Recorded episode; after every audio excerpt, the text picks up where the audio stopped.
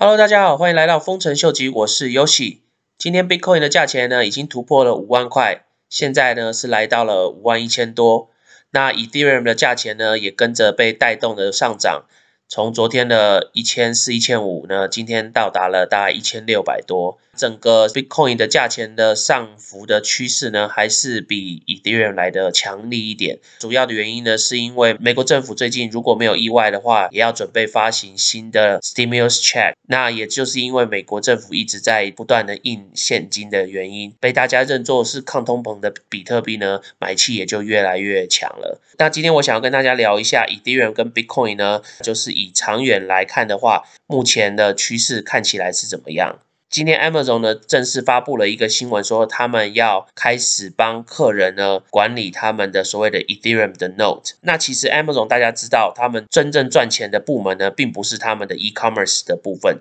而是他们的 AWS 的 Amazon Web Service 的部分。在大概两年前的时候呢，他们开始研究。并开始试着运行 blockchain 到他们的 AWS 里面，然后呢，后来他们成立了一个部门叫做 AWB。那这个部门呢，到今年为止呢，已经累积了大概两年的经验。那从今天开始呢，他们发布消息说，他们可以帮客人呢代为运行他们的 Ethereum 的 Note。因为现在很多的 enterprise，他们如果用的 platform 是 based on Ethereum 的话呢，他们有时候会面临到一些，譬如说 data 没有同时被 synchronize。或是有时候 service 不够稳，那这些都可能跟他们的背后的 server 有关。所以呢，AWS、AWB 呢，他们现在所提供的服务呢，就是要提供那些有在运用 Ethereum blockchain 的客户呢，一个更安全、更 efficient、更平稳的一个平台。那这个新闻对 Ethereum 的 network 来讲的话，当然是令人非常振奋的。因为如果连 Amazon 都开始愿意 fully support 整个 Ethereum network 的话，整个 network 的 scale 呢会越来越强大。只要一个 blockchain 的规模它越做越大的话，呃，整个 network 会更安全，也会更 efficient。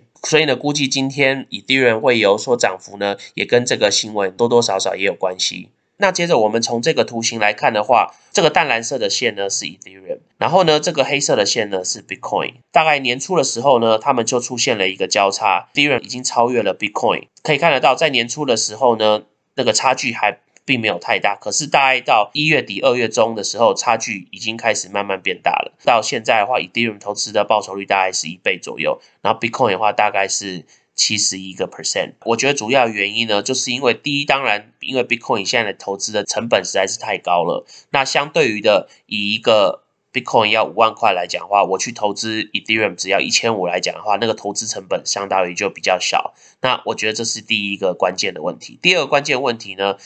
？Bitcoin 呢，大家比较像是当做是一个 store value，它是把这个钱存在里面，然后是要抗通膨，然后让它相对于增值的。那 Ethereum 呢，它主要是运用它的 technology 的部分，然后去衍生很多不同的 platform、不同的 application，还有不同的 product。所以从科技上面的角度来看的话，它是比较属于衍生性的一个科技。所以呢。它的投报率可能会稍微好一点，但是相对于的，它就没有 Bitcoin 这么的稳定，同时的它的风险也就稍微高一点。因为如果今天它衍生出来的一个产品或是一个 platform 到时候成功的话，那那一定会带动整个 Ethereum 的价钱往上冲。可是呢，如果今天 Ethereum 的 platform 或是它衍生出来的产品有任何的问题或是失败的话呢，那也会造成它的价钱崩跌。所以呢，为什么看得到说 Ethereum 的价钱它每天的浮动的感觉会比 Bitcoin 来的大？因为 Bitcoin 的持有者呢，比较把它看成是 store value，主要是抗通膨，然后看它长远的增值的性质来做考虑。那可是 Ethereum 它是有在被运用在 daily application，所以呢，相对于的 Ethereum 的价钱浮动的频率呢，相对于的会比 Bitcoin 来的多。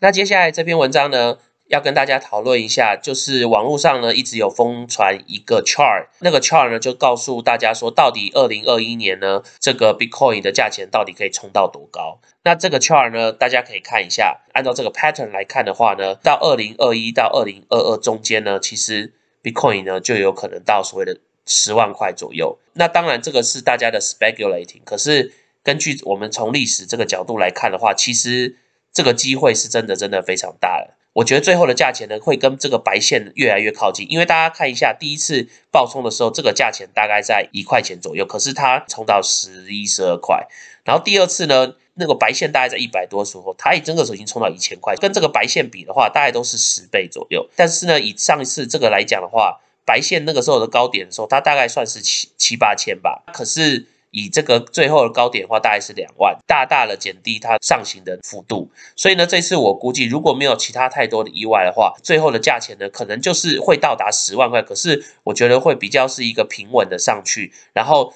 超出也不会超出十万块太多，然后它可能就开始会有一个下行的趋势，因为太多人设的卖价呢，大概应该就是在九万多块这附近。按照这个历史的记录来讲呢，是非常非常有机会。那时间点呢，大概也就是二零二一年年底，或是有可能它拖久一点，大概二零二二年点出。但是呢，我觉得一突破以后，它就会开始往下。不过呢，好。它即使往下呢，大家可以看得到，如果这个历史还是重复的话呢，没有错误的话呢，我们可能在二零二五年或是二零二六年呢，有机会，有机会可以看得到 Bitcoin 来到一百万一个。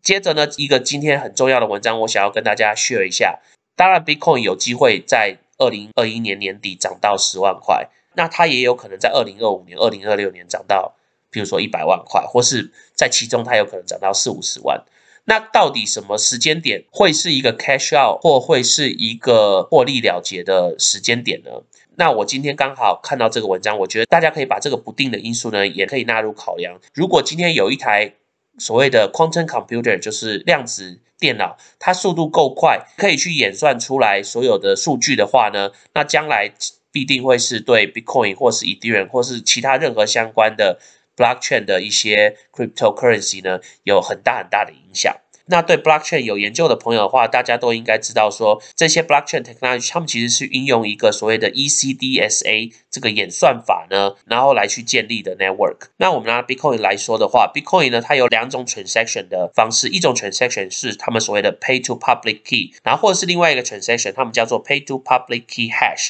就是。它没有真正 reveal 你的 public key，但是是有一个 hash 在上面的。那根据 Diloy 最近对 blockchain technology 的深度研究报告中显示呢，只要 quantum computer 可以找得到你的 public key，或是找得到你这个 public key hash 的话呢，一个强大的 quantum computer 或是一个规模很大的量子电脑，它都有办法用。演算的方法呢，去把你的 private key，就是我们所谓的最终的那个密码呢，给演算出来。所以简单来说就是什么？就是你的 Bitcoin 呢就会变得不安全，或是你的 Ethereum 呢就会变得不安全。不管你用什么样的方法呢，只要那个 quantum computer 的演算能力够强的话，它都有办法破解你的 private key。这个变成是说，是不是大家现在不管你存在哪里，你只要这个 public key 有在整个 blockchain 的记录上的话，你的 Bitcoin 或是你的 Ethereum 或是你的任何其他的 cryptocurrency 呢，都会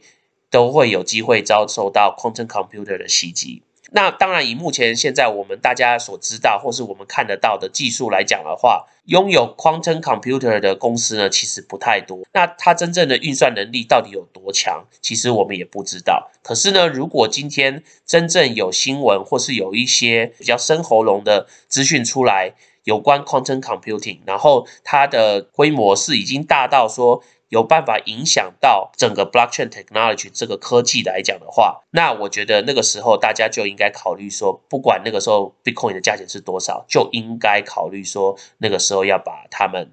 cash out，或是你要把它获利了结。这个问题呢，我相信不管是 Bitcoin 的 community 也好，或是 Ethereum community 也好，有是各个其他 cryptocurrency 的 community 也好，他们都了解这个问题，他们也一定有在一定的程度上面呢，在研究如何去防止整个 quantum computer 的一个攻击。那当然，现在其实已经有一个 online 的公司呢，他们叫做 quantum resistant ledger，他们是一个 online 的一个 wallet，那他们号称他们是 quantum resistant，可是呢，我觉得在目前还没有真正一个所谓的。大规模的一个 quantum computer 发行之前呢，我觉得他们这个所谓的 quantum resistant，他们可能只是一个 hypothetical，就是我们所谓一个假设性的一个 wallet，因为他们还没有真正的被一个所谓的量子的一个电脑攻击过嘛，所以我们也不知道说它的效能到底多好。不过呢，我们可以看得出来，其实已经有人在朝这个方向去。去延伸，再去做这个方方面的 research，或是做这方面的产品。所以呢，我觉得大家现在也不要太害怕，因为目前来讲，拥有 quantum computer 的公司其实不多。有的话，当然都是一些大公司，像我们知道，像 Google 啦，或是 Amazon 这些公司。那当然，这些公司他们肯定不会拿这些所谓的 quantum computing 拿来做这些坏事。可是如果这个东西落入，比如说不好的公司的手中，或是坏人的手中的话，他们到底有没有那个强大的演算能力，或是他们的规模到什么地方，有办法造成 blockchain technology 的一个威胁的话呢？那我觉得那个时候就是大家要担心。那如果喜欢我 content 的朋友呢，麻烦帮我按赞、订阅、分享，开启你的小铃铛。那如果对我的 content 有任何 comment 的朋友呢，麻烦帮我在下面留言哦。那我们今天就先聊到这喽，拜拜。